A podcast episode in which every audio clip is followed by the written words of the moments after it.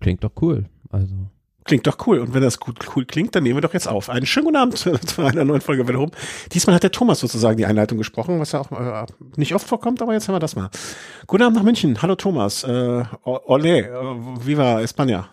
Muy bien. ja, hallo Christian. Schönen guten Abend nach Köln auch. Ja, äh, es ist, äh, es ist Welter Time. Ähm, auch wenn es hier irgendwie schöner aussieht, äh, zumindest wettermäßig heute noch, äh, als in Spanien. Ich habe äh, kurz für dich eine Info und für manche Hörer, ähm, ich habe einen ehemaligen Arbeitskollegen, der ganz gerade bei der Trans-Iberica fährt und der hat auch gesagt, so die, also heute das Wetter war auch nicht so ganz so pralle, die sind gerade ganz im Nord, äh, ist das dann nördliche Atlantikküste bei Bilbao, ne? Wo die Profis, glaube ich, auch am Samstag in der Gegend sind. Ähm, ja, Golf von Biscaya oder so. Ja, wieder so, wieder so gefährliches Halbwissen bei uns. Ähm, aber wenn du das sagst, wird das wahrscheinlich stimmen. Ähm, genau, da ist er jetzt gerade unterwegs und Wetter ist auch nicht so reizvoll bei ihm, was angesichts der Tatsache, dass er die ersten Tage nachts gefahren ist, was tagsüber heißt, war auch irgendwie surreal ist. Aber ja, also Jan, äh, alles Gute weiterhin für den letzten Tag morgen hoffentlich. Äh, dann ist er im Ziel angekommen und ganz glücklich, denke ich. Wir sprechen über die anderen, äh, die in Spanien unterwegs sind und noch nicht so lange, dafür aber noch ganz gehörige Tage äh, unterwegs sein werden und noch ein paar Kilometer abreißen, nämlich die Fahrer, die bei der Vuelta España, La Vuelta Ciclista España, um genau zu sein, in der 68. Ach, ach, ach, das ist eine Ausgabe unterwegs sind. Und es ist schon Rennen, was mich mm, abholt, muss ich gestehen. Und wo ich auch sage, da ist schon ein bisschen, bisschen Musik drin. Sagt man das so? Da ist Musik drin? Ja, ich glaube schon, ne? Ja, schon.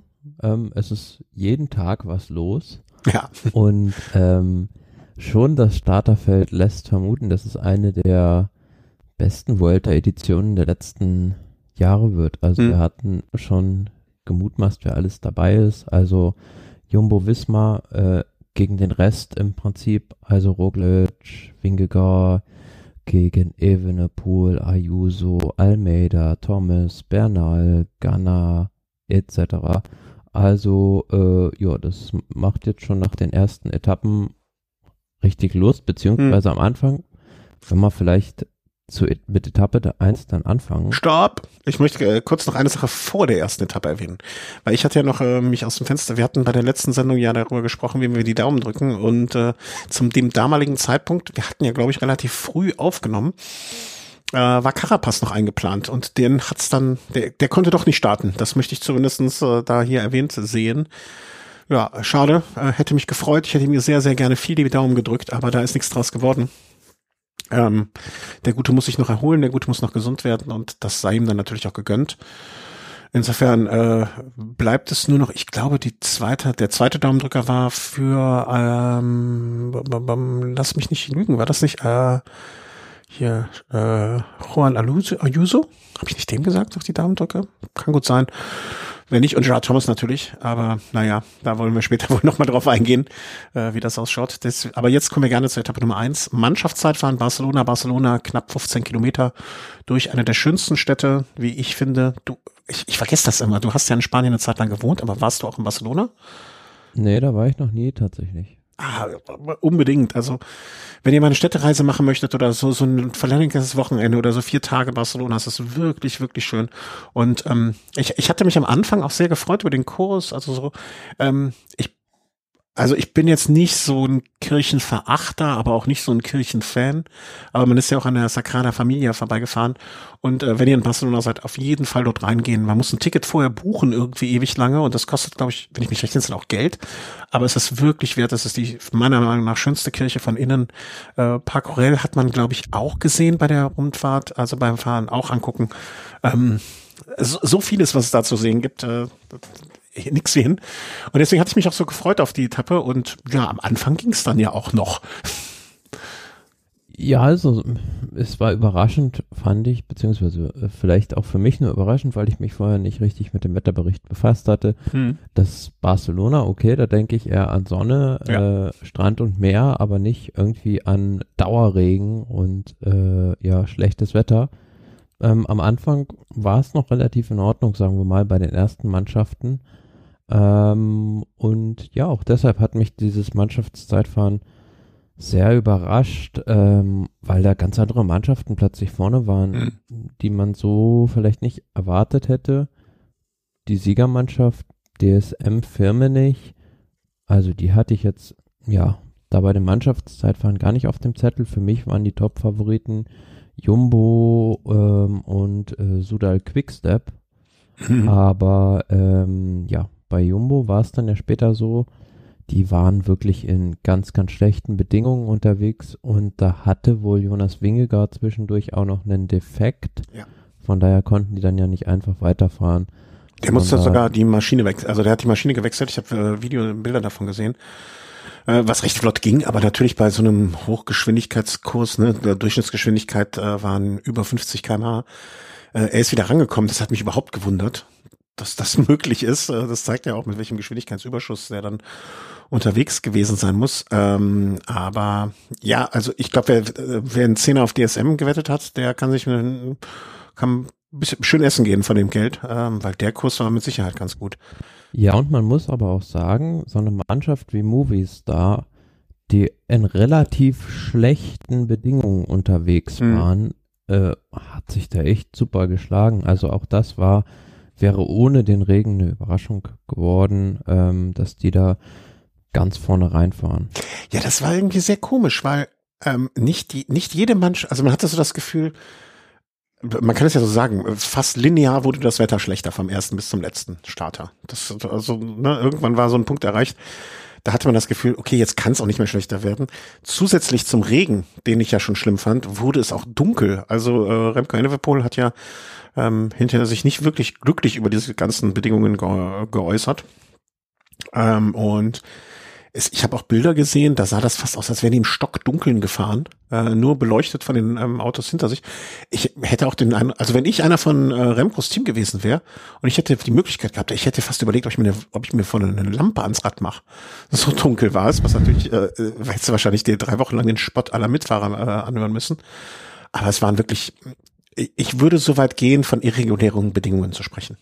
Ähm, dass die Movies da unfassbar gut, trotz dieser Bedingungen. Also ich weiß nicht, was die gemacht haben. Also irgendwie Glück oder ähm, einfach das Risiko wurde bei ihnen belohnt. Es waren ja auch andere Mannschaften. Ich man muss gestehen, ich weiß nicht mehr welche. Eine Mannschaft, da lagen ja fünf oder sechs Fahrer auf der Straße auf einmal. Ähm, ja, das war bei Team Jaco Alula. Ja. Ähm, da gibt's auf deren Instagram-Account ein recht spektakuläres Video von diesem Sturz, wo, glaube ich, die ganze Mannschaft da abgeflogen ja, ja, ja. ist. Und, und was man natürlich auch nicht vergessen darf, Ineos Grenadiers, da ist äh, Laurens de Plus gleich am ersten Tag ausgeschieden. Ähm, ich weiß nicht, ob du das hinterher gehört hast, wie da genau dieser Sturz zustande kam. Fand ich recht komisch. Also der ist in einer Rechtskurve, ja, ist dem einfach das Vorderrad weggegangen ähm, ob er da nur zu scharf auf die Bremse gegangen ist oder ob ihm da irgendwie der Reifen geplatzt ist, ich weiß es nicht. Jedenfalls sah das echt übel aus. Ja, für mich sah das aus, als wäre er einfach weggerutscht. Also ich glaube nicht, dass, also äh, es sah für mich jetzt nicht aus wie ein Reifenplatzer. Ich hatte so den Eindruck, dass der weggerutscht ist, aber so genau habe ich das jetzt auch nicht vor Augen. Äh, Hüft, Hüfte gebrochen, glaube ich. Ne? Auch irgendwas, was man nicht nur seinen ärgsten Feinden, glaube ich, wünschen darf. Ja, und ansonsten T-Movies da wirklich äh, mit, hat mir auf dem Kopf so drei, vier, fünf Fragezeichen ausgelöst, wie die das geschafft haben, keine Ahnung, ne? vielleicht voll Risiko vielleicht und. Hatten die irgendwelche geheimen Regenreifen? Äh, würde mich jetzt noch nicht mal wundern, wenn manche Fahr manche ähm, äh, Starter vielleicht auf andere Reifen gesetzt haben. Vielleicht hatten die auch einfach mit dem ähm, mit dem Sturz von Valverde beim ersten Zeitfahren in Düsseldorf ihr Pech für Prolog äh, AK Mannschafts AK Startzeitfahren irgendwie äh, aufgebraucht ne? und da fällt jetzt niemand mehr. Ähm, äh, wie auch immer, hat mich äh, irgendwie hat es mich gefreut, weil ich hatte ja auch Henrik Mass auf äh, Platz zwei gesetzt, ne? Also da bin ich mhm. jetzt, ne, das spielte mir so ein bisschen in die Karten.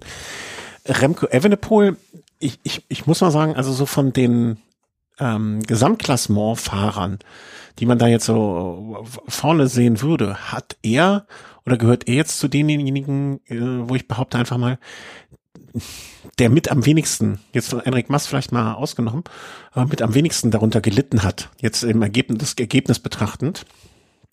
Ähm, und hat aber im Ziel wirklich ordentlich rumgemeckert. Das war, äh, Ja, war schön anzusehen. Ich mag das ja, wenn Sportler ihren Emotionen in, äh, in dem Sinne auch mal freien Lauf lassen und, und, und, und nicht nur immer so weich gekochte Statements abgeben.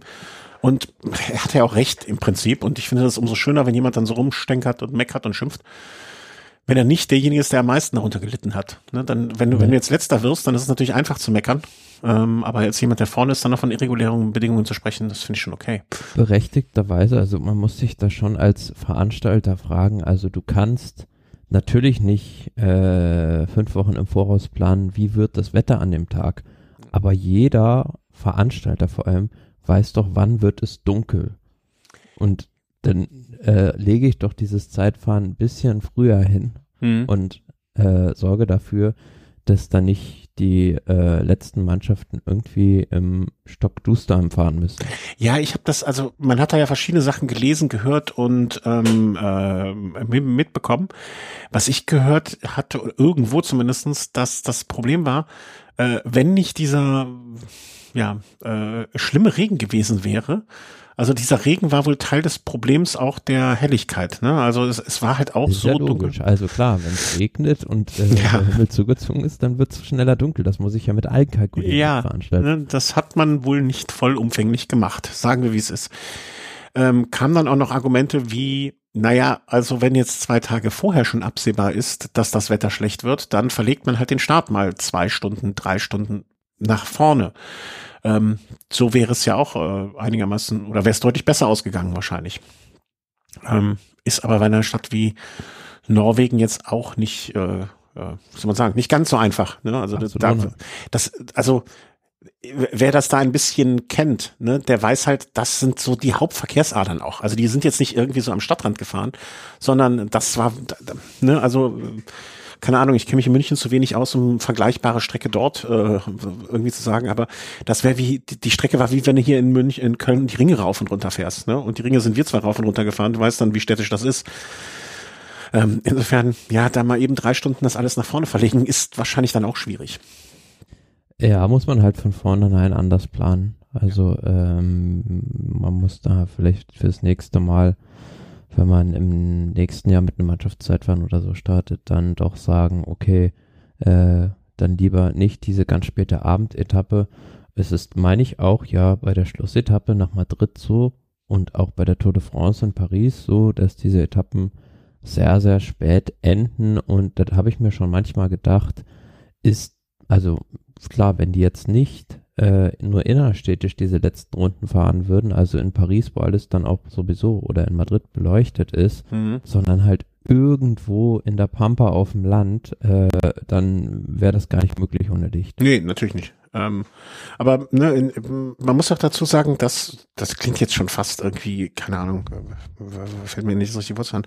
Ähm, der, der Lebensrhythmus dort ist halt auch ein bisschen anderer. Ne? Also da, da fängt ne, da, da fängt der Abend auch früher äh, später erst an und das ist halt so ein bisschen Primetime auch für die. Und ich kann natürlich auch verstehen, wenn der Veranstalter möchte, dass so eine Etappe dann zum bestmöglichen Zeitpunkt für Übertragungen, für Leute vor Ort und so weiter stattfinden kann da, da, da treffen halt Interessen aufeinander, die sich so vielleicht auch nicht unbedingt unter einen Hut alle bringen lassen. Naja, und dann kommt äh, halt so ein Scheiß bei rum, um es mal ganz plastisch zu sagen. Und ich äh, weiß ja nicht, ob es äh, also technisch nicht anders möglich war, aber gerade so diese Zielpassage mit diesen auf dem letzten Kilometer gefühlt irgendwie fünf Kurven und in der einen Kurve sind viele wirklich abgeflogen. Mhm. Ähm, das war nämlich, meine ich, genau diese Kurve, wo diese, ja, halben Meter tiefe Wasserpfütze war. Mhm. Ähm, ob man das nicht auch noch hätte anders gestalten können. Ja, vielleicht schon. Ähm, äh, insgesamt kein glückliches Ende, sage ich mal vorsichtig, äh, für diese Etappe. Ähm, nun ja. Es ist so, äh, wir sind dann zu einem Gesamtergebnis gekommen. Du hast äh, es eben schon gesagt, Team DSM, äh, firmenlich auf Platz eins vor den Movie Stars, vor Education First äh, Suda, Groupama, Bahrain, Astana, Ineos, äh, Confidis, äh, Bora auf Platz 10, Jumbo vielleicht noch erwähnenswert auf Platz 11, so ging es dann weiter und so fort. Ja, und dann hat man sich überlegt, okay, wenn das hier alles so ein bisschen schwierig ist, dann machen wir es am nächsten Tag doch noch ein bisschen anders und ähm, hatte dann die Etappe am Sonntag, die dann von, ich gebe, ich würde es mal aussprechen, Mataro nach Barcelona ging und äh, naja, auch da war wieder das Wetter ein Faktor. Nennen wir, nennen wir es mal einen Faktor. Ja, also sehr verwirrend, was da passiert ist. ähm, das, das, ist, das ist, hast du schön, sehr verwirrend, was da passiert ist. Das stimmt äh, so also ganz zum genau. Einen, zum einen war ja da diese Ausreißergruppe vorne ähm, mit dem späteren ähm, neuen Mann im roten Trikot, Andrea Piccolo und Ravi Romo.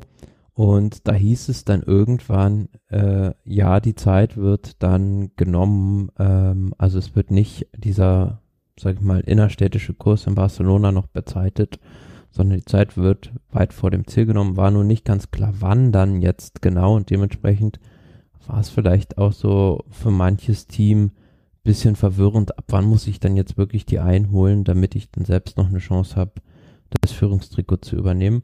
Für die Ausreißer war es natürlich, äh, ja, sage ich mal, wie ein Geschenk des Himmels, äh, dass da die Zeiten plötzlich eingefroren wurden. Somit hat dann Piccolo da das rote Trikot übernommen. Aber auch dann ähm, wurde ja neun Kilometer vom Ziel die Zeit eingefroren. Also vom Fernseher habe ich es gar nicht verstanden, was da jetzt genau passiert. Aber man hat dann nur gesehen, dass so im Prinzip die ganzen Favoriten komplett rausgenommen haben, sich haben zurückfallen lassen und dann ja, also die Sprinter beziehungsweise der Rest, der noch Lust hatte, um den Etappensieg an dem Montjuic zu fahren, ähm, das dann auch gemacht hat, äh, was auch ziemlich unorganisiert irgendwie mhm. aussah. Ich habe kurz drüber nachgedacht während der Etappe, ob das vielleicht so ein bisschen auch prototypisch sein kann ähm, für zukünftige Rennen. Ne? Also man, man diskutiert ja immer diese drei Kilometer Regel, ob das nicht vielleicht auch etwas ist, was man ausdehnen müsste, könnte, sollte ähm, auf mehr Kilometer. Ähm, und das hätte man dann jetzt so prototypisch einfach mal sagen können. Okay, so würde das aussehen, wenn wir das machen. Ähm, hat jetzt aus ja, hatte nur den Vorteil, äh, beziehungsweise den, den, den, der Umstand, dass halt die, äh, die, die Fahrer vom Gesamtklassement einfach noch früher rausgegangen sind. Ja, ähm, für deren Sicherheit mit Sicherheit gut. Man hat das so ein bisschen entkrampft vorne, finde ich in Ordnung. Ähm, also vom Grundsatz her die Entscheidung vollkommen nachvollziehbar an dem Und auch Tag, richtig, weil ja. dieser, äh, man kennt es von der Katalonien-Rundfahrt, diesen Rundkurs in Barcelona über diesen Berg da mit der Abfahrt ist mitunter schon im Trockenen ziemlich gefährlich mhm. und äh, bei diesen Bedingungen hatte man wahrscheinlich auch so nicht mitgerechnet, dass es da jetzt so stark regnet und dann so rutschig ist weil es absolut nachvollziehbar, nur die Art und Weise beziehungsweise ja. die Kommunikation war da wieder so, mh, mm, ja, äh, semi-optimal, sage ich mal. Ja, das hätte man einfach direkt beim Start schon, äh, also sich sowas über den Tag zu überlegen. Ich meine, die werden ja auch Wetterberichte haben, die einigermaßen vernünftig sind. Das hätte man einfach viel früher so kommunizieren müssen. Und dann wäre ja auch alles gut gewesen. Ne? Also es ist wieder so ein bisschen ja, unglückliche Kommunikation der ganzen Geschichte. Also, ne, da, da, das, da, da krankt es ein bisschen, finde ich, äh, bei der Vuelta bisher dran. Aber ander, einerseits, andererseits, ich natürlich hier äh, riesen, riesen Fest auf, Fass aufgemacht, ne, Education First, mit einem roten Trikot. Und das hat mich natürlich, äh, ja, kann, kann man machen, kann man, kann man, so kann man mich erfreuen. Also ja klar, also für ja. die Ausreißer, wie ich schon gesagt habe, war das, äh, hätte nichts Besseres Besser, passieren ja. können, weil die wurden dann ja einkassiert und äh, auch stehen gelassen. Ähm, waren aber dann natürlich zu dem Zeitpunkt noch mit so viel ausreichend Vorsprung vorne, dass dann das zumindest gereicht hat, um, um das Trikot zu übernehmen. Ja. Aber letztlich, ja, äh, war es dann vielleicht auch für die Sprinter nicht so super gelaufen, weil keiner wusste jetzt so recht, was ist da jetzt los, wie viele Helfer habe ich da vielleicht auch noch. Und ähm, ja, der Etappensieger Andreas Krohn dann später hat halt eben den Sprintern dann Schnippchen geschlagen. Mhm. Aber muss man auch sagen, da, da, haben sie ja nun mal alle die gleichen Bedingungen gehabt. Ne? Also ich finde da, hm, da kann man ihnen jetzt ja, also da, da waren sie alle gleich, ne? Also wenn sie alle unorganisiert sind, dann sind sie halt auch wieder alle unorganisiert, ne? Also da, das finde ich schon. Ähm, es ist ja auch ein Talent, sag ich mal, oder sollte es Bestandteil des äh, Fahrradlebens sein, organisiert zu sein an der Stelle. Insofern, das würde ich jetzt mal nicht so als das, äh, das sollte ja jetzt nicht das Riesenproblem sein. Aber ähm, ja. mal generell gesagt zum äh, zum Sprinterfeld bei der Vuelta. Also ich habe selten eine Grand Tour gesehen, mit so einem schwach besetzten ja. Sprinterfeld. Also da gibt's einen Caden Groves, da gibt's einen Juan Sebastian Molano, einen Brian Kokar, Und dann ist es aber auch echt schon dünn. Also äh, ja. ja. Also hättest du mich jetzt, äh, du bist ja noch deutlich bewanderter in dem Gebiet als ich, ne? Also ich, ich hätte da noch länger überlegen müssen. Ähm, und wenn ich die Starterliste durchgucke, ja, es ist ein schwach besetztes Weiß ich aber auch gar nicht, es, woran liegt's? Ich vermute einfach auch an der, an der Charakteristik der Rundfahrt. Ne? Eben drum. Also ähm, für die reinen Flachsprinter ist da ganz, ganz wenig nur dabei. Und ähm, ja, klar, viele Teams die halt so super gute Sprinter in ihren Reihen haben, mh, mm, die haben halt auch sehr gute Klassementfahrer und ziehen dann die Klassementfahrer vor. Und ja, ansonsten liegt es halt den meisten Sprintern nicht. Aber auf der anderen Seite ist es natürlich dann wieder eine Marktlücke, sozusagen dann zu gucken, diese drei, vier Etappen, die dann doch für den Sprint taugen. Ähm, deswegen gehe ich halt als, als Sprinter dahin und habe plötzlich viel bessere Chancen, mhm. wenn ich einer aus der zweiten Reihe bin. Ja, ja, klar. Also beides, beides Sichtweisen, die durchaus äh, ihre Berechtigung haben. Ähm, ja, und Kron hat dann das Schnippchen geschlagen, hat diese zweite Etappe äh, für sich entschieden. Und ja, Andrea Piccolo, Piccolo äh, hat dich das rote Trikot gesichert, lag dann vor Javier Romo. Ähm, ich sag mal, Ivan Corti, Garcia Cortina, Roman Bardet, das sind jetzt auch alles so Namen, ne, natürlich dann viele vom DSM Movies da noch unter da vorne, die ist da nicht, das, das, das, das Klassement ist halt an der Stelle noch einfach komplett unsortiert, sage ich mal. Ne, also da ist noch viel, ähm, viel durcheinander. Was sich am nächsten Tag dann geändert hat. Genau, was sich am nächsten Tag ändern sollte, denn dort gab es dann schon die erste Etappe, wo wir gesagt haben, naja, da kann, kann sich schon mal ein bisschen was sortieren, da wird auf jeden Fall nicht jeder Sprinter mit vorne reinhalten, äh, der dann in der Gesamtwertung vorne mitliegt, obwohl er nichts da zu suchen hat. Und so ergab es sich und trug sich dann zu, dass am gestrigen Montag ich nach Hause kam und äh, die Glotze anmachte und sah, ach, noch, äh, ich glaube, sechs, fünf, sechs Kilometer. Das ist ja mal das beste Timing, was man haben kann. Ja, und äh, so, so war es dann auch. Lennart Kemner, äh, tummelte sich vorne, aber vielleicht möchtest du noch was vorher über die anderen Ausreißer sagen, wenn du noch äh, was da hast, sonst können wir auch direkt bei der Chemner-Szene einsteigen. Nee, also hat recht lange gedauert, bis sich da also eine Spitzengruppe gebildet hat. Die Plätze darin waren sehr umkämpft, weil das potenziell natürlich eine Etappe ist, wo man als äh, Ausreißer mit guten Bergqualitäten vielleicht die, den Tagessieg holen kann. Äh, waren dann manch elf oder zwölf Mann vorne in der Spitzengruppe wo, wobei ich dann überrascht war, dass dann ein Fahrer wie Caruso da drin ist, mhm. der immerhin schon mal Zweiter beim Giro d'Italia war. Also da hätte ich dann vielleicht als, ja, sag ich mal, Mitausreißer gesagt oder da wäre ich mal zu dem hingefahren und hätte dem gebeten, bitte äh, sich ins Feld zurückfallen zu lassen, weil das ist ja klar, dass man dann so eine Gruppe nicht auf 10, 12 Minuten fahren lässt, mhm. wenn da halt so ein Fahrer dabei ist, der potenziell aufs Podium fahren kann mhm. bei dieser Vuelta. Äh, ja, war eine starke Ausreißergruppe. Also wie gesagt, ähm, Caruso dabei, Lennart Kemner dabei, ähm, dann Eduardo Sepulveda, ähm, was eine recht kuriose Geschichte ist. Also das ist ein extrem talentierter äh, Fahrer, dieser Eduardo Sepulveda, ähm, ist jetzt dann irgendwo wenn man sich mal seine Historie durchguckt, bei Lotto Destiny gelandet und war vorher in den verschiedensten Teams. Und ich weiß nicht, ob du dich dran erinnern kannst, da wurde mal von der Tour de France ausgeschlossen. Ich meine, er war das, mhm. weil er zwischenzeitlich in einem Auto mitgefahren war. Oh, also eine Geschichte erinnere ich, aber ich hätte das jetzt mit keinem Fahrer, also die einzige Geschichte, die ich mich mit dem Auto und einem Fahrer verbinde, ist der Zug, den Kale in Kalifornien der Nibali genommen hat. Ansonsten, das ist, das ist irgendwie in mein Hirn eingebrannt, warum auch immer. Aber das, was du jetzt beschreibst, nee, das, das, pff, muss ich ehrlich sagen, das ist. Der wurde nämlich 2015, also äh, ist dem mal die Kette gerissen bei einer Etappe und mhm. ähm, sind, also wurde offenbar nicht gesehen, auch nicht vom eigenen Team. Die beiden Teamautos sind schon äh, an ihm vorbeigefahren und ist dann bei einem anderen, bei Archie Dessert ins Begleitfahrzeug gestiegen und hat sich dann 100 Meter zu seinem eigenen Teamwagen fahren lassen. Und daraufhin okay. wurde er natürlich von den Kommissären dann ja. ausgeschlossen. Nicht weiter überraschend. der ist jetzt dann äh, mit 32 dann doch nochmal, sage ich mal, bei einem bisschen größeren Team, auch wenn sie jetzt in der zweiten Liga sind, Lotto Destiny untergekommen und auch schon in den Vorrennen, sage ich mal, zur Vuelta war der richtig gut, hat Vuelta Castilla León gewonnen, war bei der CBU Tour gut. Und eben an dem Tag äh, war so ja, einer der stärksten Fahrer aus einer recht gut besetzten Spitzengruppe, äh, hatte nur das Problem dann, dass er in der Abfahrt von diesem vorletzten Berg von Kemner und Caruso abgehängt wurde, die mhm. da doch viel Risiko auf dieser nassen Fahrbahn gegangen sind. Und da saß dann ja zu Beginn des Schlussanstiegs, ja, waren die innerhalb von 30, 40 Sekunden von der Favoritengruppe, konnten den Vorsprung dann aber nochmal ausbauen auf, ja, bisschen über eine Minute.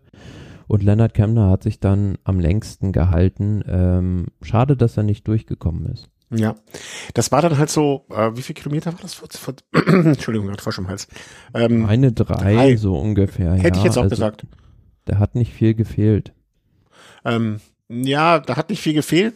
Also es waren nur noch drei Kilometer in Anführungszeichen, aber so wie die anderen ankamen, ähm, muss man dann so im Nachgang sagen, da, die hätten da, da, ja, also auf der anderen Seite, vielleicht muss man dann auch mal sagen, Lennart Kemner und das Team UAE werden keine Freunde mehr in diesem Leben, denke ich.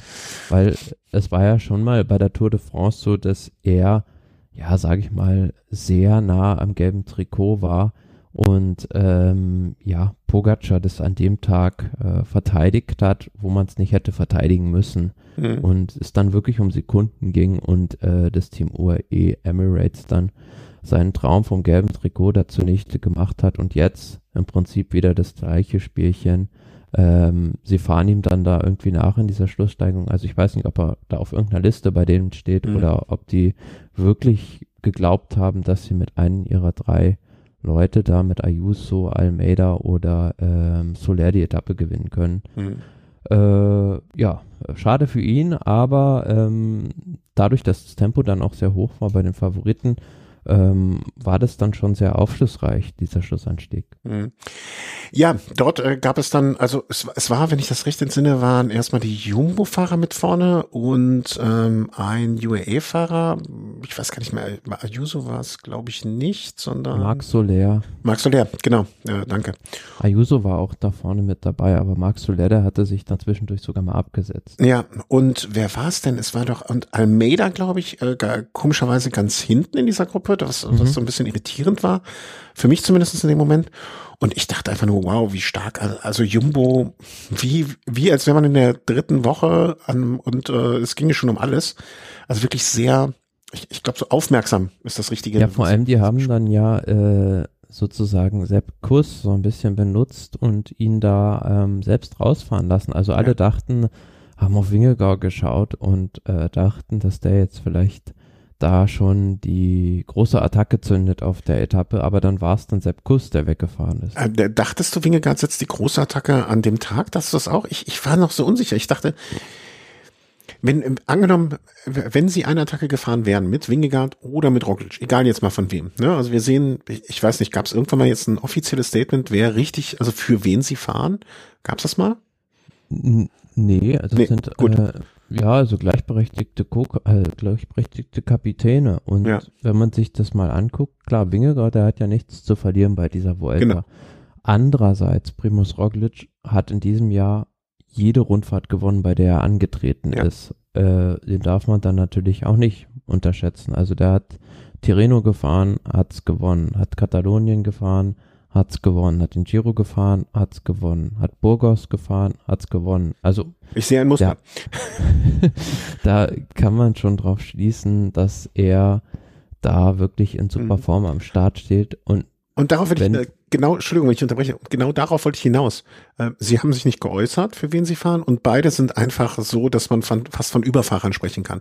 Hätte sich jetzt Wingegaard aus dem Fenster gelehnt und hätte attackiert, ja, und hätte Ayuso dann äh, Mass die jetzt als die zwei, die da vorne meiner Meinung nach noch so die waren, die am ehesten mitgehalten haben, ähm, hätten sie hinterherfahren müssen und man hätte vielleicht schon eine Karte gespielt sozusagen.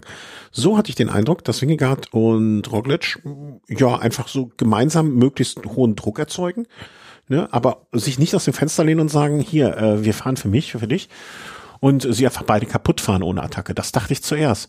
Und deswegen ähm, hätte ich nicht gedacht, also ich, ich, ähm, ich habe mich ein bisschen gewundert, dass Wingegaard, ähm, also ab, mir war halt klar, einer von beiden wird ja auf jeden Fall irgendwann mal nachfahren. Ne? Wenn, wenn es eine Attacke gibt, also Sepp Kuss ist ja vorne weggefahren ne? und dann hat man so ein bisschen sich angeguckt und ich dachte nicht, dass Wingegaard jetzt losstiefelt, weil dann hätte man ihn halt als den Favoriten wahrscheinlich gesehen, weil es gab ja auch noch Bonussekunden, das darf man nicht vergessen.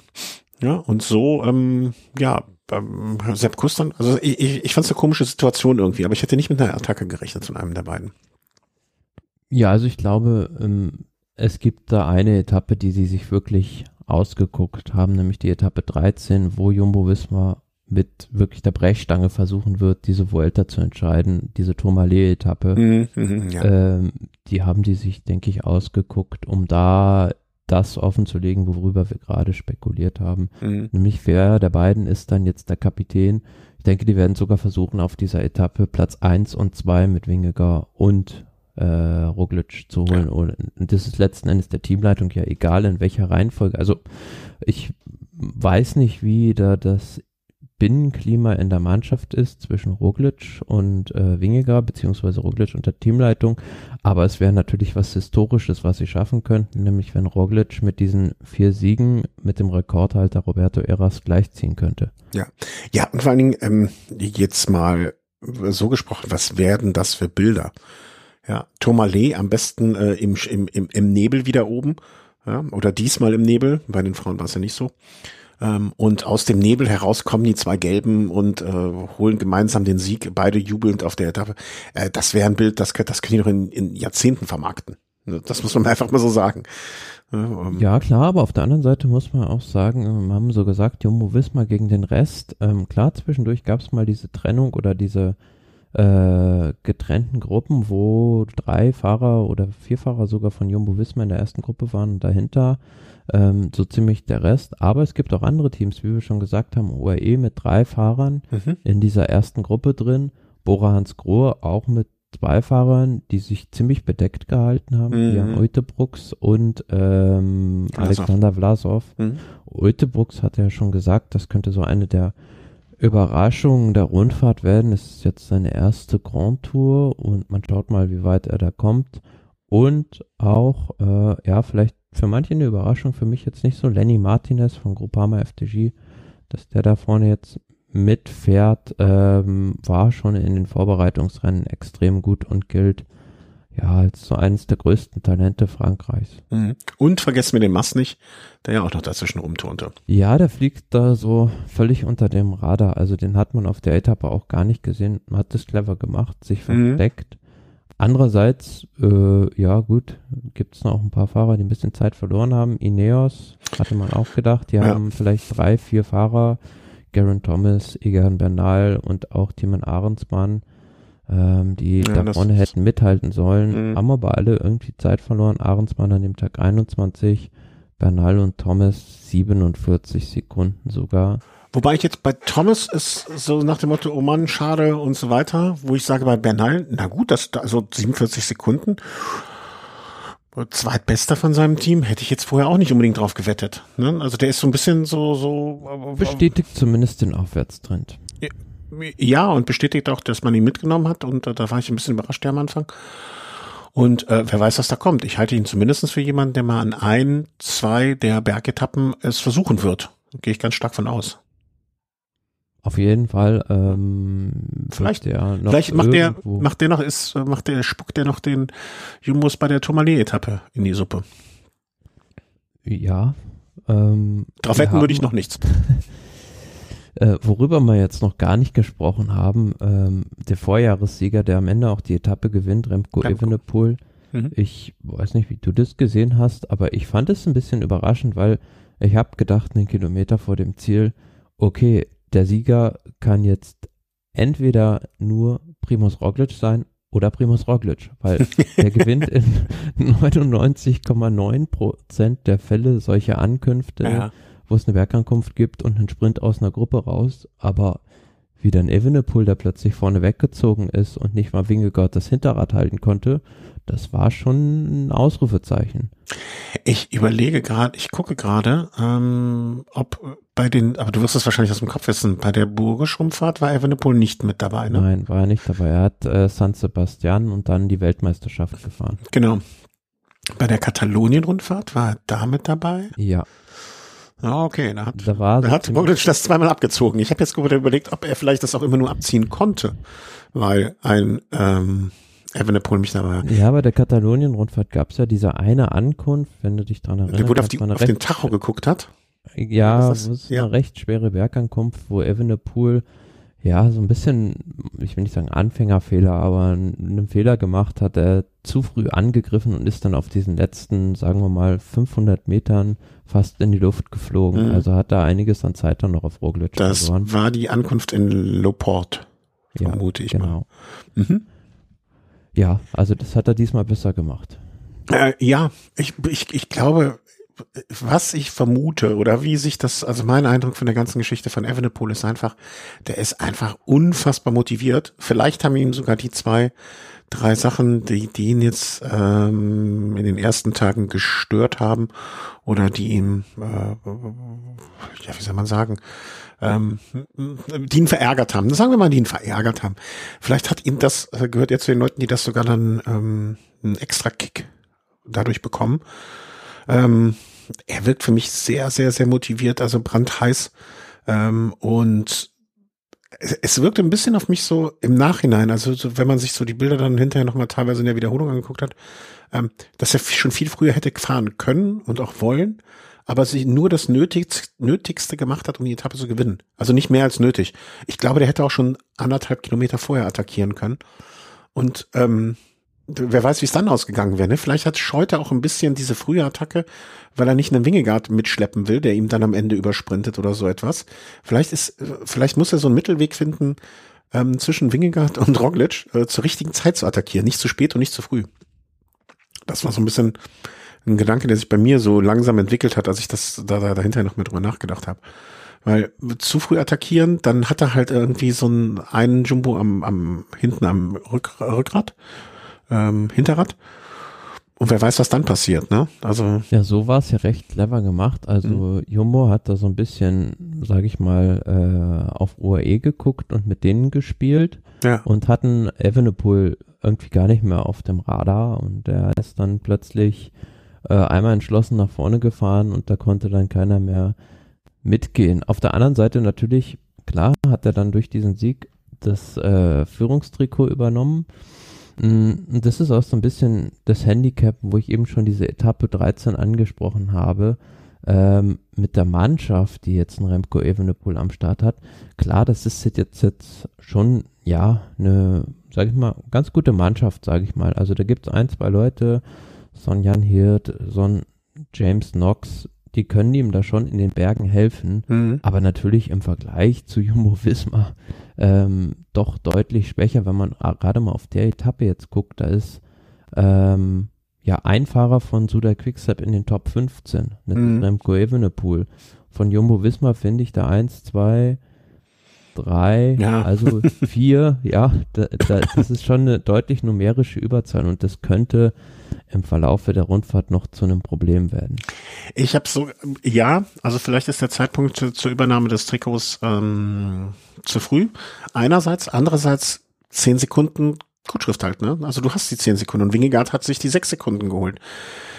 Ähm, ich habe mich ein bisschen gewundert, dass Roglic nicht zumindest noch versucht hat, irgendwie, auch wenn es nur vier Sekunden sind, ne, zumindest den, also ich äh, nicht, dass das hinter Sekunden sind, die ähm, den ja, Unterschied machen. andererseits äh, war es da beim Giro auch schon so, ähm, dass Primus Roglic lange nicht so äh, gut war, wie wir es schon gewohnt waren von ihm Mhm. am Anfang von so einer dreiwöchigen Rundfahrt und er hinten raus, äh, was man ihm ja früher oft vorgeworfen hat, dass er da abbaut, er noch stärker geworden ist und den Giro ja auch dann erst auf der vorletzten Etappe gewonnen hat. Und andererseits, Remco Evenepoel, wenn man das jetzt mal so sieht, hat er natürlich jetzt schon eine halbe Minute Vorsprung auf die Mhm. beiden Jumbo-Fahrer. Also das ist schon nicht zu unterschätzen.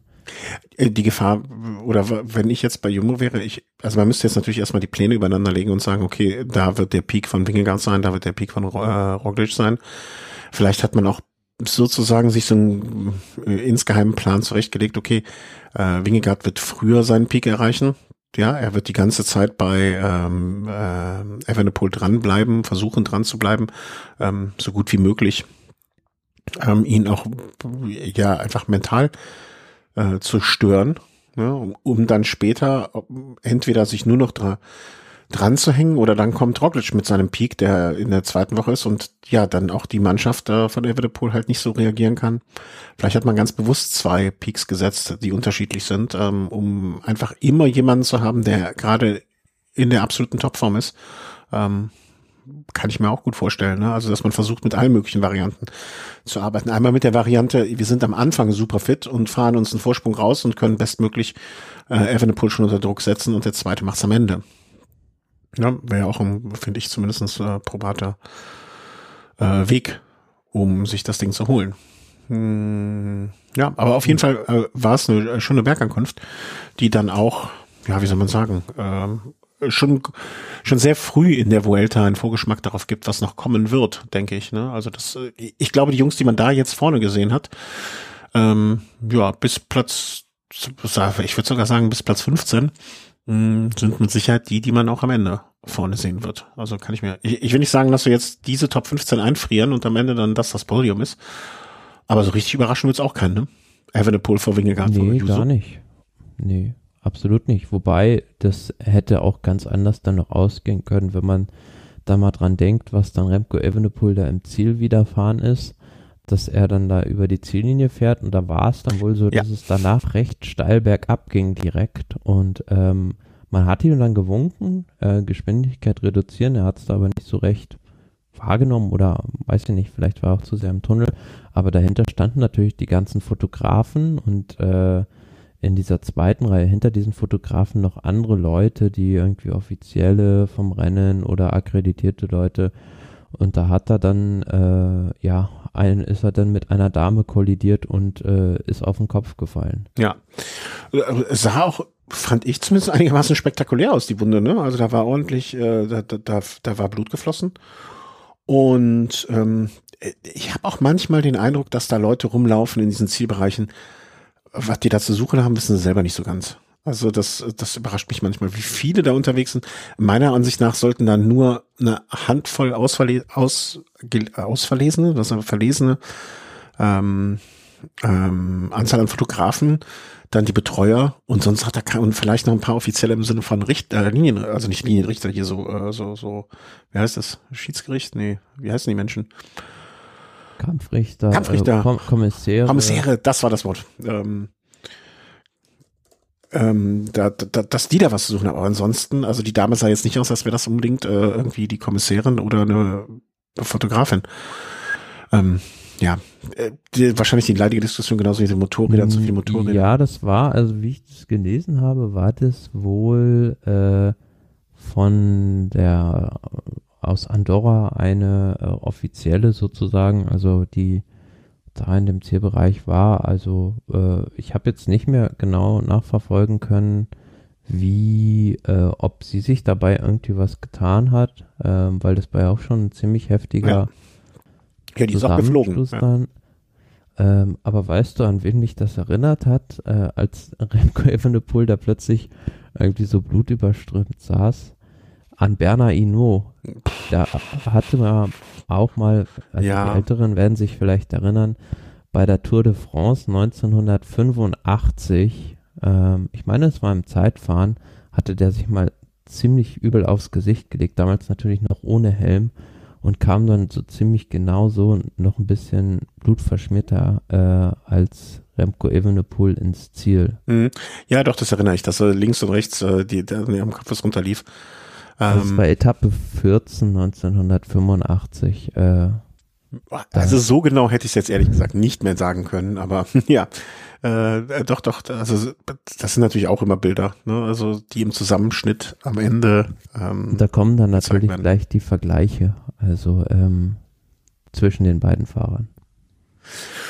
Ja, damit ergab sich dann die Übernahme des roten Trikots durch Remke Evenepoel an dem Tag vor Enric Mas, vor Lenny Martinez, ähm, den du ja eben auch schon erwähnt hast, äh, der sich auf Platz drei schraubte. Äh, also ein äh, überraschenderweise jumbo-freies ähm, Podium ähm, vor Wingard, Vlasov, äh, wie spricht man den richtig aus? Uetedrux?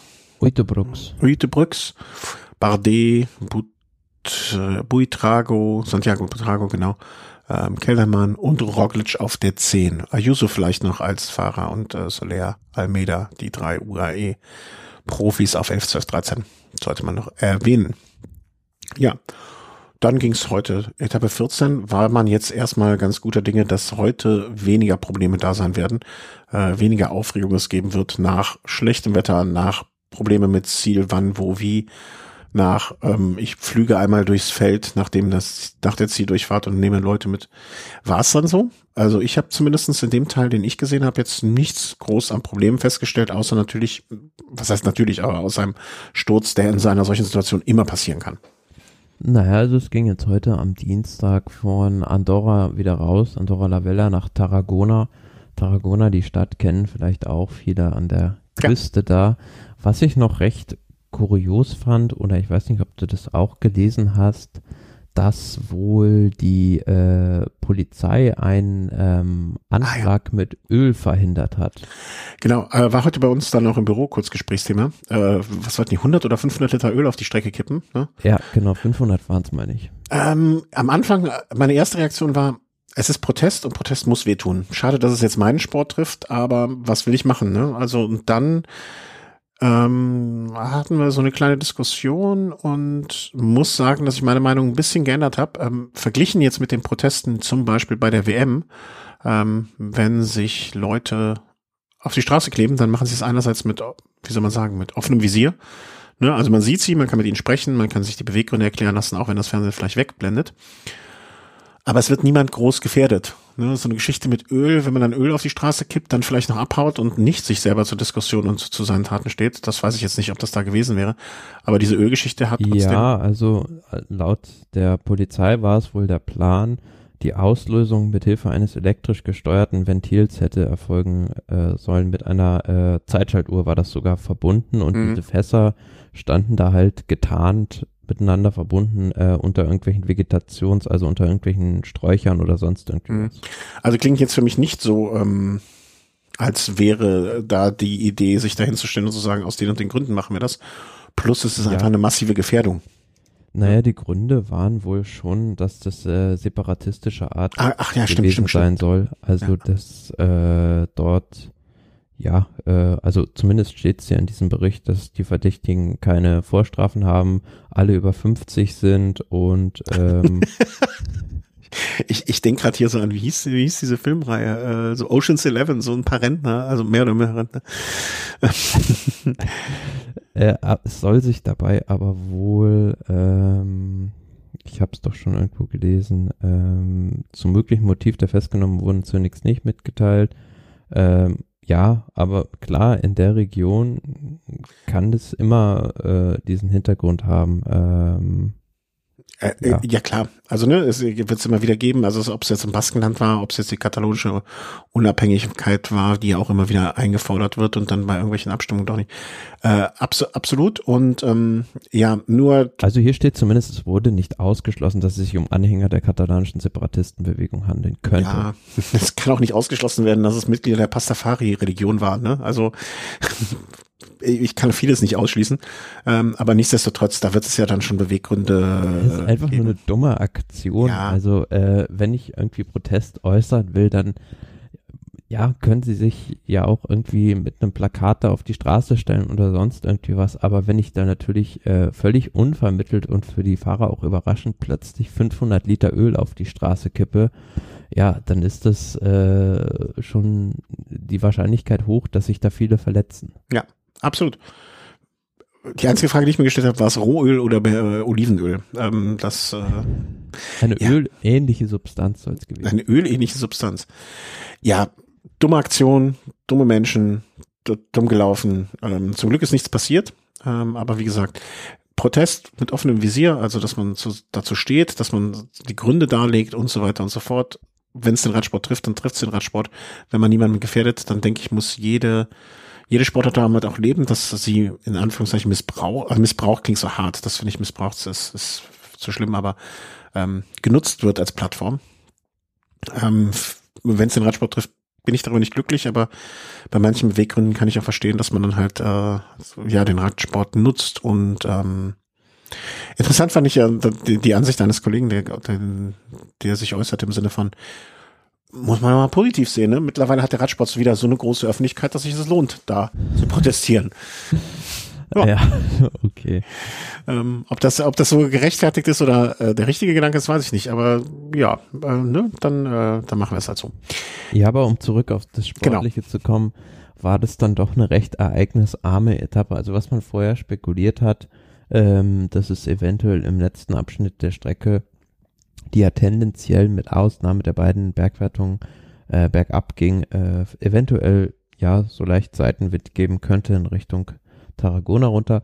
Das war dann nicht so richtig der Fall. Klar war es im Finale hektisch. Ähm, am Anfang sind drei Mann weggefahren, die aber nie mehr als so zweieinhalb Minuten bekommen haben vom Feld. Ähm, und ja, es kam dann, wie du schon sagtest, auf breiter Straße gab es, meine ich, vier Kilometer vor dem Ziel einen ähm, ja, recht heftigen Sturz, ja. wo viele Fahrer involviert waren, vor allem Kokar und äh, Buitrago, die da recht lange auf der Straße noch saßen, sind meines Wissens nach beide weitergefahren. Mhm. Und dann gab es noch einen Sturz äh, in dem Zielgelände drin, also auf dem letzten Kilometer, als ein Fahrer von Education Easy Post in der ja, Rechtskurve einfach zu weit nach außen gefahren ist und dann plötzlich in so eine Balustrade reingeprallt ist und eine ja, aber auch mehr so mitgenommen hat. Also erinnert mich an einen Sturz, den ich mal hatte. Also der ist ja nicht so richtig reingeprallt, das sah ein bisschen aus, als hätte er sich ja hin, reingelegt, schon fast, ne? Also das sah jetzt zumindest. Ja, mit niedriger Geschwindigkeit. Genau. Das hätte er sich da ab, also diese, dieser Ausdruck, ich habe mich abgelegt, äh, passte in dem Moment ganz gut. Ähm, es sah jedenfalls nicht ganz so schlimm aus, zumindest verglichen mit dem Sturz, da er davor geschehen war. Ähm, insofern bin ich da ganz gute Dinge, dass er am meisten gelitten hat, das wunderschöne Rad, ähm, mit dem er unterwegs war. Und, ja, und dann der Sprint absolut chaotisch aus meiner Sicht. Ähm, wenig Organisation drin. Mhm. Klar, das war sehr verwinkelt, dieses Finale, und es ging da vom Ziel auch nochmal bergauf, aber dass dann so ein Favorit wie Molano da schon 400 Meter vom Ziel waren es, meine ich, losfährt, ähm, das kann ja im Prinzip nicht gut gehen. Also ihm sind dann auf den letzten Metern äh, da noch so ein bisschen in die Beine eingeschlafen und ja, Caden Groves vorbeigefahren, gewinnt die Etappe von Molano. Aber wie wir es schon gesagt haben, das Sprinterfeld dann doch ziemlich dünn. Etwa Toins auf drei, Milan Menden auf vier. Also ja, das sind jetzt nicht, nicht Leute, die man bei der Tour de France bei einer Sprinterankunft vorne sieht. Nein, und wenn dann höchstens als Anfahrer. Ähm, ja, ähm, und es war auch unübersichtlich. Also ich hatte auch zwischendurch so ein bisschen das, ich, hatte nicht das Gefühl, ich bin immer hundertprozentig informiert, wie weit ist es noch. Ne? Also klar werden die Fahrer da einen besseren Überblick haben, aber irgendwie, es war, ich will nicht sagen einer Grand Tour unwürdig, das wäre jetzt auch zu hart gegenüber Tarragona, ähm, aber es war irgendwie, also ein Sprint Royal war es definitiv nicht, also da hat einiges gefehlt. Hm. Nun ja, haken es ab. Tarragona ist auch meiner Erinnerung nach, ich war glaube ich einmal da, nicht so die Stadt, wo ich sagen würde, Heppe Pura ähm, schönste Stadt Spaniens. Insofern passte das auch irgendwie für mich so ein bisschen. Ähm, ja, an den, äh, an den, an der Führung hat sich insofern nichts getan, groß, ähm, als immer noch Evenepoel, Mass, Martinez, Wingegaard, Vlasov. Ich guck gerade, wer ist denn da so abgestürzt im? Ja, Buitrago ist da. Ah ja, der ist gestürzt bei dem Sturz. Ja. Bedingt durch den Sturz. Kam dann aber, meine ich, noch mit einem gewissen Rückstand ins Ziel äh, wenn ich mich nicht täusche. Hat, äh, würde mich ehrlich gesagt fast wundern, weil er sah wirklich mit, aber ich sehe es jetzt ja auch so, ne? Also, ähm, weil der sah schon. Zumindest mit zwei Minuten 22 das Ziel dann noch erreicht, Rückstand. Aber, also, es hätte mir, eigentlich muss ich sagen, wundert mich, weil der sah schon ziemlich, äh, mitgenommen aus von dem Sturz. Ja, also, hatte mich auch gewundert. Also wird man sehen, ob er dann jetzt dann bei der fünften Etappe am Mittwoch noch weiterfahren kann. Ja, mal abwarten. Also ich, es würde mich nicht wundern, wenn er sagt, äh, das war's dann wohl. Ähm, aber nun ja, ähm, hoffen wir das Beste, hoffen wir, dass er gut herauskommt aus der Geschichte und gesund bleibt. Ähm, ja, warten wir mal ab. Ähm, Gesamtstand haben wir durchgegeben, Etappe von heute haben wir durchgegeben, vielleicht auch nochmal, auch wenn es jetzt bei der Geschichte noch, naja, das Punktetrikot ist noch bei Caden Grooves äh, vor. Der hat's übernommen, ja, heute. Ja, Äh, genau, hat es übernommen, Entschuldigung, ist noch bei, ist natürlich völlig falsch. Hat es übernommen von, ich vermute mal, Andreas Krohn. Ben Ramme. Ach, der hat es vorher? Okay. Ja. Ja, stimmt, von der Punktzahl hätte man auch selber drauf kommen können.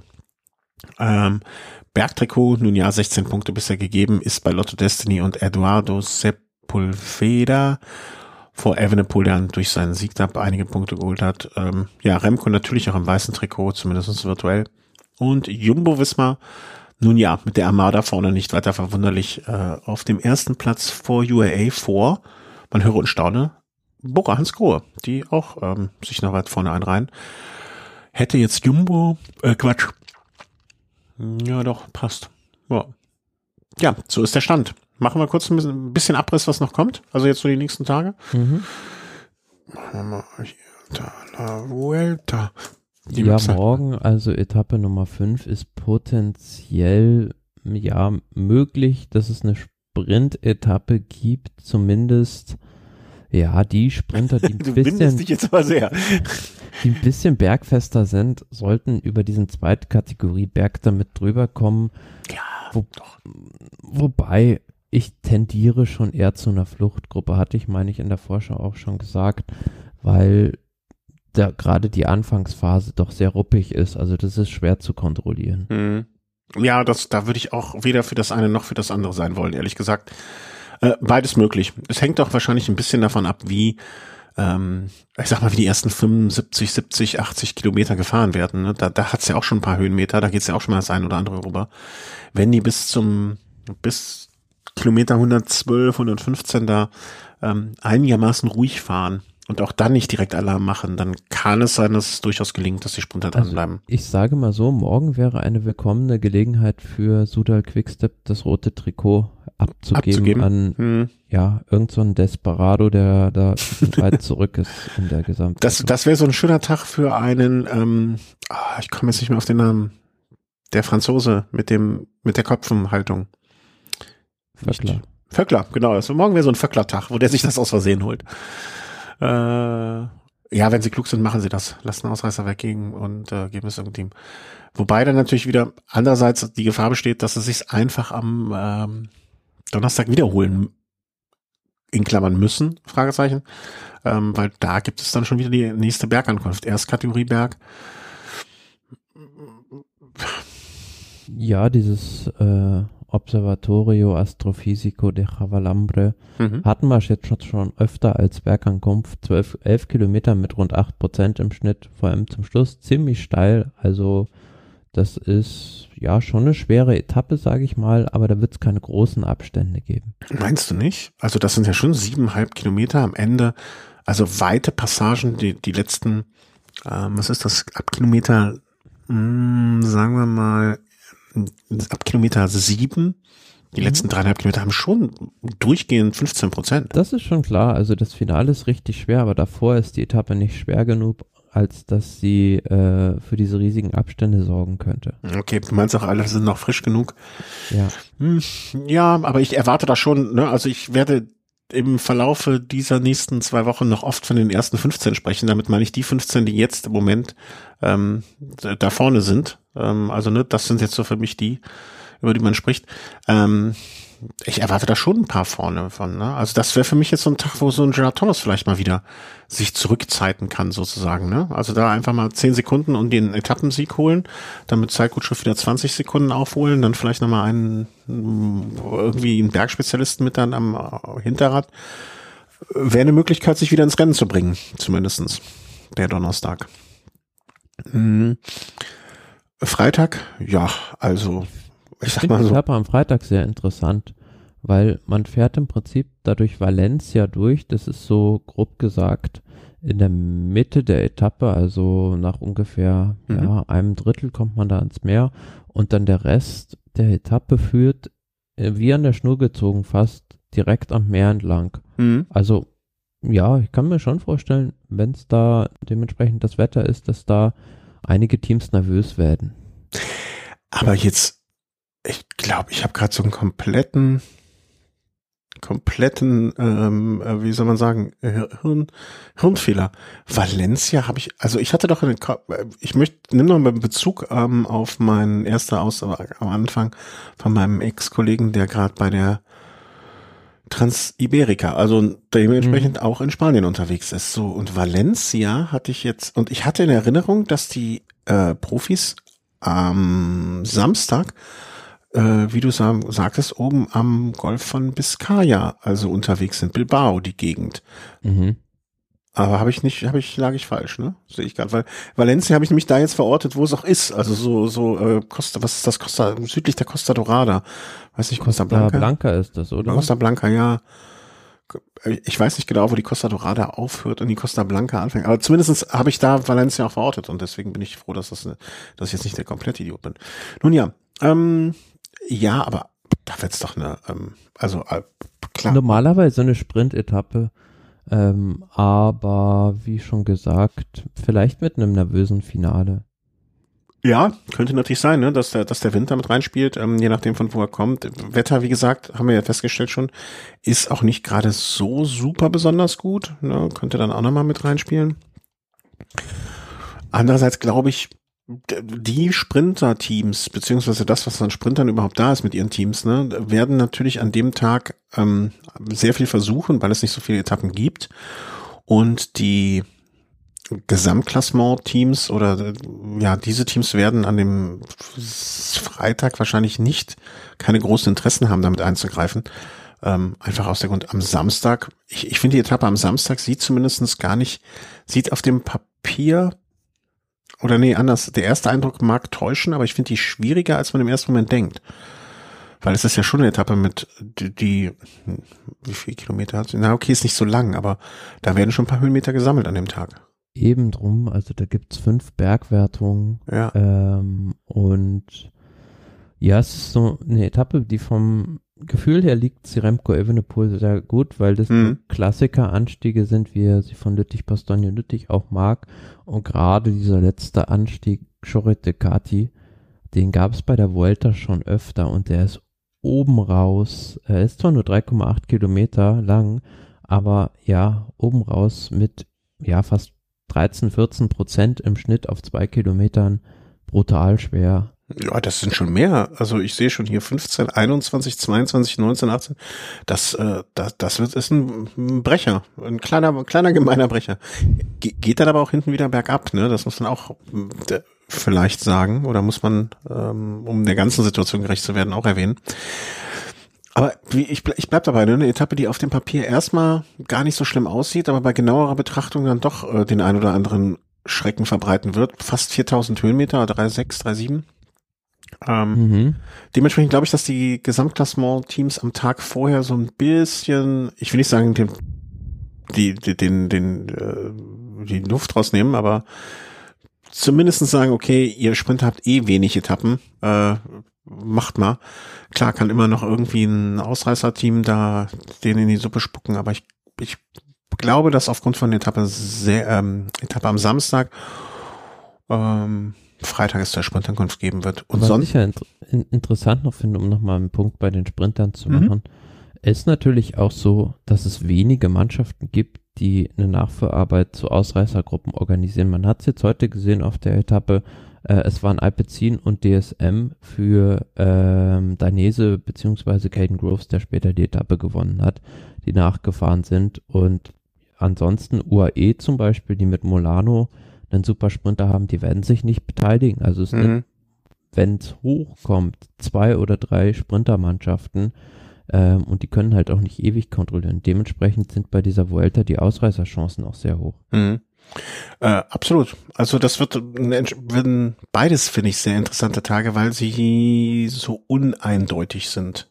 Oder nee, naja, der Sprintertag ist schon, wäre bei Natur wäre es ein eindeutiger Tag, äh, aufgrund der Gegebenheiten der Vuelta vielleicht äh, ein uneindeutiger Tag. Ich glaube, so kann man das vielleicht ein bisschen zusammenfassen. Mm. Ja, was sagen wir denn zu der Etappe am Sonntag? Also ja, ich darauf wollte ich hinaus. Die, finde die so ein bisschen enttäuschend dafür, dass man die jetzt auf einen Sonntag gesetzt hat. Ja.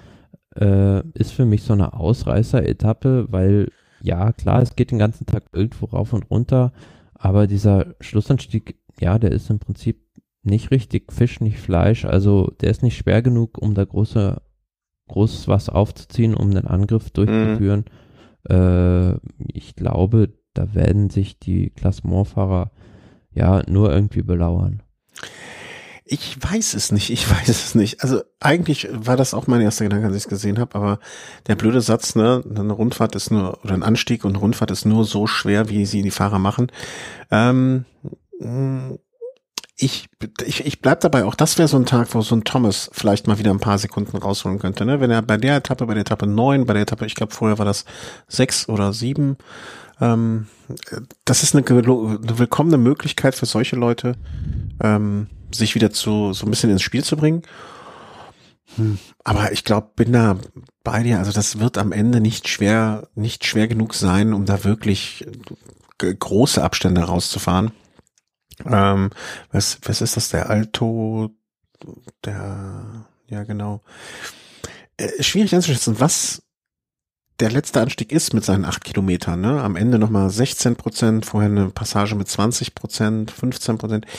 Das Einzige, was sein könnte, ist, dass die ganze Geschichte durch dieses unrhythmisch sein äh, manche Fahrer vor ein Problem stellen wird. Ne? Also wenn du dir mal anguckst, ich weiß nicht, bist du bei der Vuelta Homepage oder bei der äh, bei Pro Cycling Stats? Bei letzterem.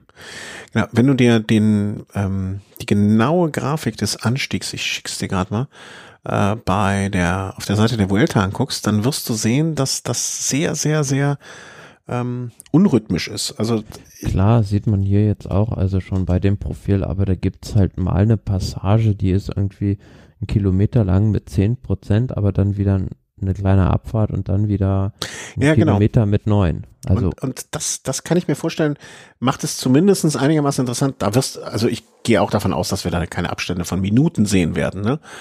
Aber das, das könnte wieder mal so ein Tag sein, wo sich vielleicht der ein oder andere Fahrer die 20, 30 Prozent einfängt, die am Ende nicht den Unterschied machen, aber vielleicht ein, ein kleiner Mosaikstein im Nichtgewinnen einer Grand Tour ist. Ne? Also Gerard, Gerard am Sonntag, das äh, will ich sehen. Obwohl es wahrscheinlich zu steil schon für ihn ist. Ähm, aber irgendwas, äh, irgendwann muss er ja mal kommen und äh, vielleicht ist das so ein Tag. Ja, und Montag dann Ruhetag. Ne? Und ich denke, dann werden wir uns auch wahrscheinlich schon mal irgendwann zwischendurch oder spätestens dann sprechen. Ähm, nicht, dass wir uns am Sonntag sprechen, weil die Etappe uns so mitgerissen hat, dass wir sofort in die Mikrofone sprechen müssen. Äh, das halte ich für sehr unwahrscheinlich. Halte ich auch noch für unwahrscheinlich, aber wir haben auch schon andere Sachen erlebt, die unwahrscheinlich waren und dann passiert sind. Ne? Das, das, da muss man ja auch mal realistisch äh, darüber äh, sprechen und das so sehen. Insofern, ja. Aber ich bin jetzt ziemlich heiß auf die Vuelta. Also äh, kann kommen. Ähm, ger gerne, gerne weiter so. Ähm, zumindestens, wenn ich das auch ehrlicherweise ein bisschen vergleiche mit der Deutschland-Tour, die mich wirklich ich, ich weiß auch nicht warum. Ich glaub, vielleicht liegt es am Termin, vielleicht liegt es ne, an, an, an einfach der ja Zeitgleichheit, obwohl es ja eigentlich auch nicht richtig zeitgleich war. Ich, ich kann es nicht beschreiben, warum ich die Deutschland-Tour, was ich sehr traurig finde, ähm, so kalt lässt. Hat's, hat's dich abgeholt? Hat's dich irgendwie gepackt? Hm, naja, also ich sage mal so, ähm, im, sage ich mal, ja, außerhalb des Radsports hat diese Rundfahrt ja auch eine gewisse Strahlkraft, äh, beziehungsweise äh, erreicht mehr Menschen, so doof das klingt, vielleicht als eine Vuelta, weil äh, das natürlich zum einen auch im öffentlich-rechtlichen Rundfunk zu sehen ist. Das heißt, mhm. du sprichst auch ein Publikum an, was sich sonst nicht mit Radsport befasst. Und viel geht es da natürlich auch darum, ähm, Land und Leute zu zeigen. Also sprich, das reine sportliche Ereignis rückt dann teilweise auch in den Hintergrund so ein bisschen und ähm, man schaut, wo fährt man lang von A nach B irgendwie. Ähm, was aber so das reine Sportliche angeht, äh, wurde ja im Vorfeld, ähm, waren die, sag mal, klanghaftsten Namen äh, auf der Startliste Adam Yates und Chris Froome. Mhm. Und gefühlt war es dann irgendwie so, äh, als dann die finale Startliste kam, dass dann alle überrascht waren, dass jetzt plötzlich die beiden nicht dabei sind. Ja, also und mal ehrlich, also mit dem Chris Froome kannst du doch jetzt auch niemanden mehr hinter irgendeinem Ofen herlocken.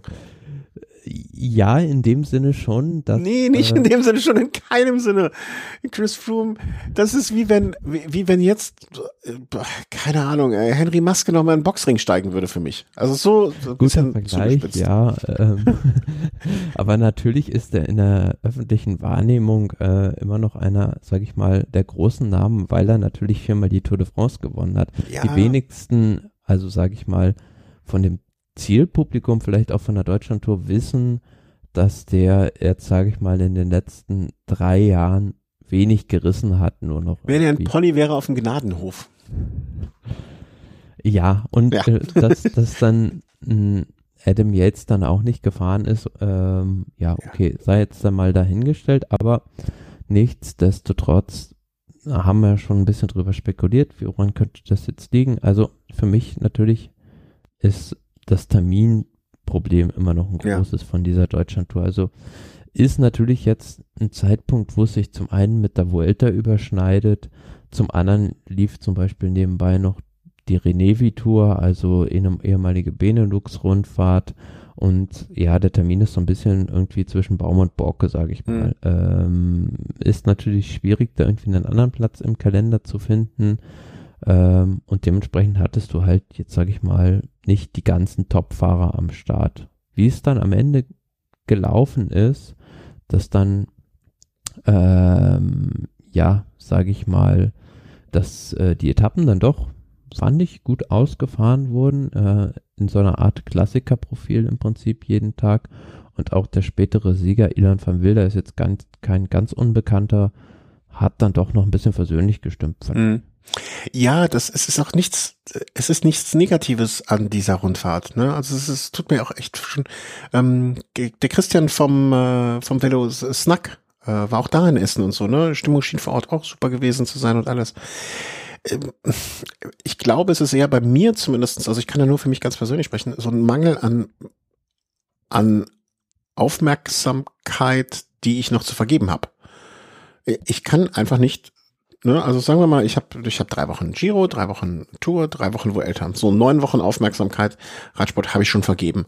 Dann habe ich noch die äh, die Klassiker, ne, dann habe ich die diese eine Woche, der die Klassikerwoche, ne, dann habe ich noch zehn Wochen, dann die Paris-Roubaix-Woche, elf Wochen, sagen wir mal so zwölf, dann habe ich noch die WM, ne, 13, 14, 13 Wochen schon. Ne, ähm, äh, irgendwo sind meine Ressourcen an Aufmerksamkeit, die ich vergeben kann im Radsport auch vergeben. Ne? Also vorbei, aus, Schluss, Feierabend. Ich brauche meine Pause. Ähm, dann habe ich noch den äh, Mailand San Remo und bla bla bla. Und wenn dann noch eine Rundfahrt kommt zu diesem Termin, da ist halt nichts, was übrig bleibt für mich. So leid es mir tut. Und ich war, der Termin muss sich einfach verschieben, aber ich wüsste jetzt auch nicht wohin. Also wo können wir die Deutschland-Tour hinschieben, terminlich, damit es wieder passt? Noch nach die Vuelta, dann wird es wettertechnisch wahrscheinlich schwierig. Ja, vielleicht dann doch eher, ja, keine Ahnung, vielleicht in den April, äh, ja, auch schwierig mit dem Wetter. Mein, mein, meine Idee wäre eher, oder was heißt meine Idee, als wenn ich jetzt hier der UCI einen Kalender vorschlagen dürfte und könnte.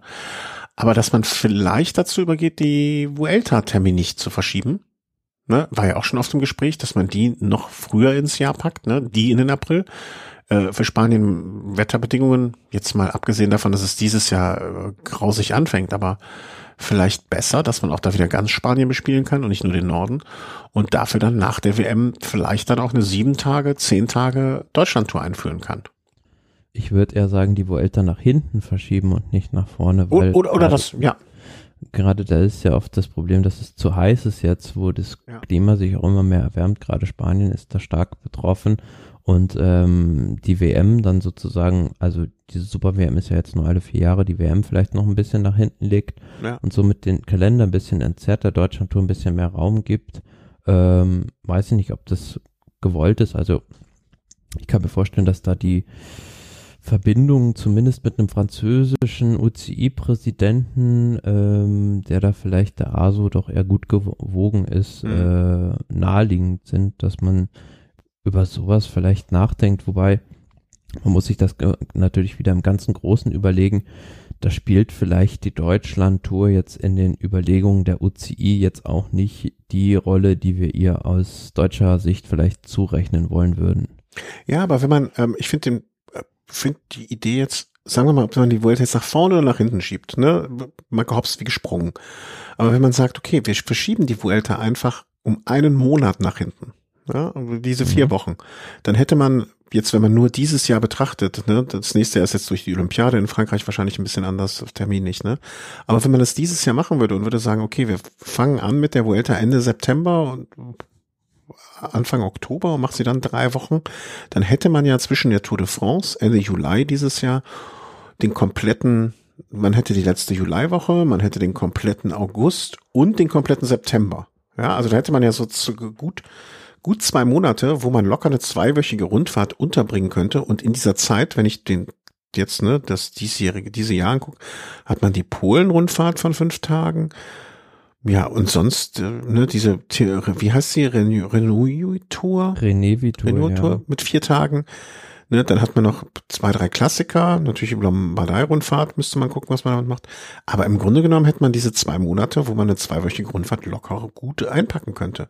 Man könnte es vielleicht auch anfangen mit zehn Tage und diese zehn Tage auch gut dann als Vorbereitung für noch ähm, die Vuelta zu sehen, ne, dass man danach so zwei, drei Wochen Pause hat, ne, das als Vorbereitungsrennen für die Vuelta, so wie es das ja gibt ähm, äh, mit Terreno Adriatico zum Beispiel oder für, na, helfen mir auf die Sprünge, äh, Tour de Romandie, ne, die ja auch im, im Sinne dessen so ein Vorbereitungsrennen für die Tour ist. Ne, und auch, wie lange ist die Tour de Romandie? Dup, dup, dup, ja, okay, die ist jetzt sechs Tage, ne? Aber ne, vielleicht, dass man hm. das so ein bisschen aus. Aber es gibt ja schon da Möglichkeiten. Ne? Ja, und der Radsport würde ja auch davon profitieren, sage ich mal, weil du halt die Winterpause noch mal kleiner machst, mhm. weil du halt die Rennen noch, ähm, noch die Saison noch ein bisschen streckst. Äh, klar, die Leidtragenden werden dadurch, äh, sage ich mal, wieder die Teams, mhm. ähm, die natürlich, ja, also äh, die Rennen dementsprechend, also die Rennfahrer dementsprechend länger irgendwie in Form halten müssen. Aber es gab ja schon mal so eine Art Generalprobe für das, was wir gerade besprochen haben, nämlich im Corona-Jahr 2020 ja. fand die Vuelta vom 20.10. bis zum 8.11. statt. Also mhm. sogar noch äh, bis fast Mitte November rein und ähm, klar kann, und war verkürzt auf 18 Etappen. Ich kann mich da an den ein oder anderen ähm, Abschnitt erinnern, wo die Fahrer bitterböse gefroren haben. Mhm. Ähm, ah, so extrem müsste man das vielleicht nicht machen, aber mit dem von uns jetzt vorgeschlagenen Szenario vielleicht einen Monat nach hinten schieben, dann sind wir mit dem Ziel vielleicht nicht mehr Anfang September, sondern Anfang Oktober, würde ich jetzt nicht so das große Problem sehen. Mhm. Ja, vielleicht ist es sogar irgend, äh, vielleicht laufen wir sogar darauf zu, dass es sogar fast zwingend notwendig sein ähm, äh, muss, aufgrund der ja, meteorologischen Gegebenheiten in Spanien, die da auf uns zukommen oder die auf die Spanier zukommen und dementsprechend ähm, ja, auf die Vuelta zukommen.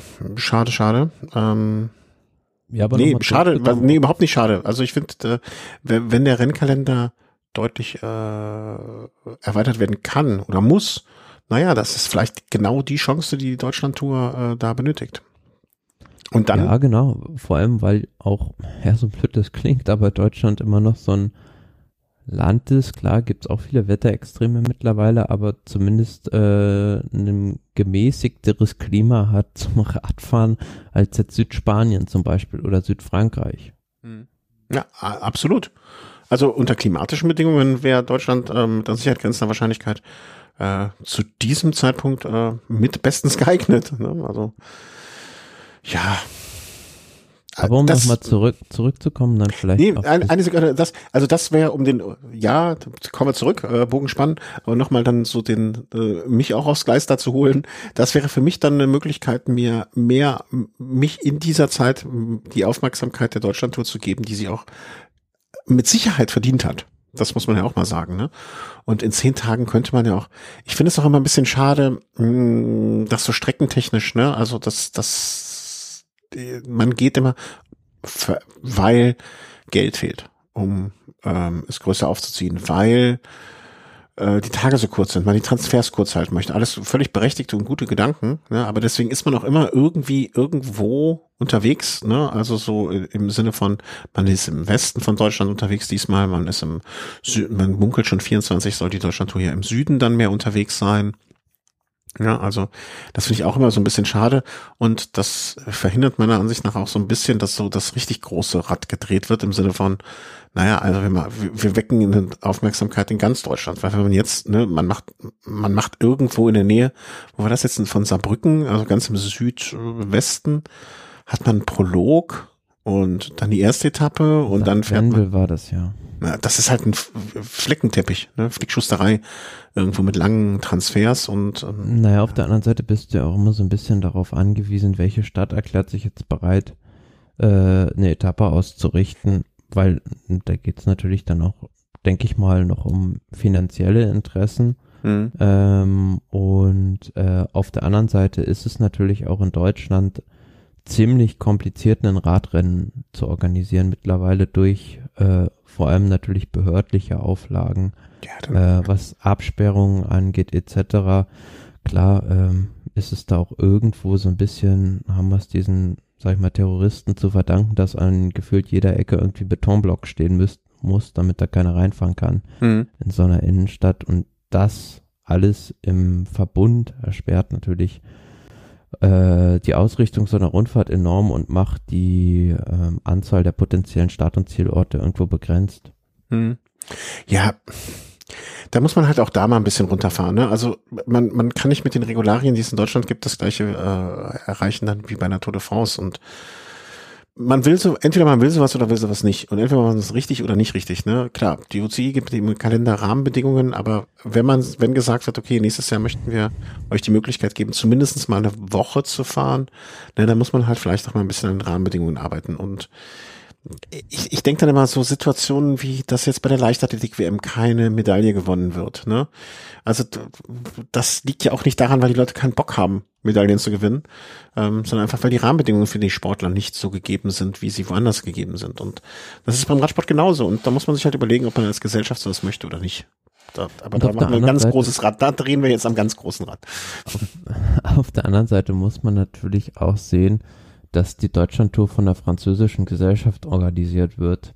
Und ich kann mir vorstellen, dass die ja das nochmal durch eine andere Brille sehen, als wenn es jetzt ein rein deutscher Veranstalter wäre, der vielleicht eben genau das, was du ansprichst, nämlich gesamtdeutsches Bild da im Blick zu behalten, mhm. ähm, doch vielleicht eher den Fokus drauf legen würde, als jetzt eine französische Organisation, die halt sagt, wir wollen ein Radrennen, das äh, möglichst viele Leute anzieht, äh, möglichst schnell populär wird und ähm, ja, vielleicht auch, äh, sage ich mal, sich rechnet irgendwann. Ja, aber das eine muss ja das andere nicht ausschließen, sage ich mal immer vorsichtig. Nee, mit Sicherheit nicht, aber ich glaube, dass die Herangehensweise an so eine Streckenplanung mit einer rein deutschen Gesellschaft, die jetzt keine ASO-Tochter ist, äh, mhm. eine andere wäre vielleicht. Da, ja, das, äh, das mag durchaus sein. Ähm, naja, kommen wir aber mal jetzt zu dem Ergebnis, zu dem du eben schon so ein bisschen abbiegen wolltest. Ja, also es gab ja im Prinzip vier Etappen plus diesen 2, was waren das, drei Kilometer Prolog. Mhm. Ähm, und ich fand es ähm, den Sieger, also jetzt nicht überraschend, den Gesamtsieger. Schade, dass es da keinen deutschen Etappensieg gab. Äh, Phil Bauers war zum Schluss nahe dran in Bremen mit dem Sprint. Ähm, den Gesamtsieger Ilan van Wilder. In dem Sinne fand ich es ein bisschen komisch irgendwie, weil er noch, er steht bei Sudal Quickstep unter Vertrag und war für mich immer so ein bisschen, zumindest jetzt beim Giro und ich meine mich dran erinnern zu können, auch bei der letzten Vuelta die rechte Hand von Remco Evenepoel mhm. und ein sehr guter Bergfahrer auch. Also, dass man den jetzt zu der Deutschlandtour schickt, äh, anstatt ihn dann Remco Evenepoel mhm. bei der Vuelta zur Seite zu stellen, finde ich irgendwie komisch. Also, ja, vor allem, weil die Vorbereitung, ne, also jetzt nach dem Giro, ähm, lange ausgesetzt, dann die Tour of Poland äh, wieder, also hätte jetzt so von der Vorbereitung her, ne, also von den Pausen, die hatte und so weiter, hätte gepasst, ja. Stimmt. Kann ich nur sagen, stimmt. Also entweder ist das Team sich mit dem Fahrer nicht mehr irgendwie recht grün oder ähm, man setzt keine Hoffnung in Remco Evenepoel bei der Volte. Ansonsten hätte Och. man diesen, diesen, diesen Fahrer äh, ihm zur Verfügung gestellt, sage ich mal mhm. so. Ja, bin äh, interessanter Gedanke hatte ich so noch nicht. Ähm, aber ich hatte mich mit der Deutschland-Tour so wenig beschäftigt. Aber ist ja bis einschließlich 25 noch unter Vertrag da.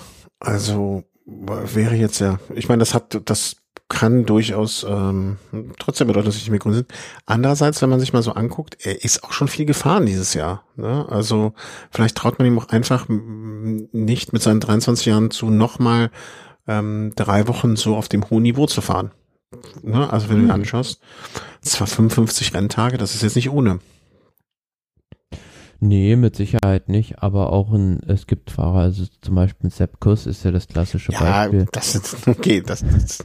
Der dann plötzlich alle drei äh, großen Landesrundfahrten fährt. Also ich meine, es gibt sogar eine maximal Anzahl an Renntagen, die ein Fahrer laut UCI haben darf. Ah, okay. Das hat sich noch nicht gehört, das wusste ich noch nicht. Ja, aber vielleicht, ne, also Sepp Kuss ist vielleicht auch ein bisschen älter schon, abgeklärter, weiß besser mit seinen Kräften umzugehen und so weiter. Ähm, ähm, Van Wilder ist jetzt auch 23 Jahre alt erst, in Anführungszeichen. Vielleicht, vielleicht will man ihn noch aufbauen zu irgendwas.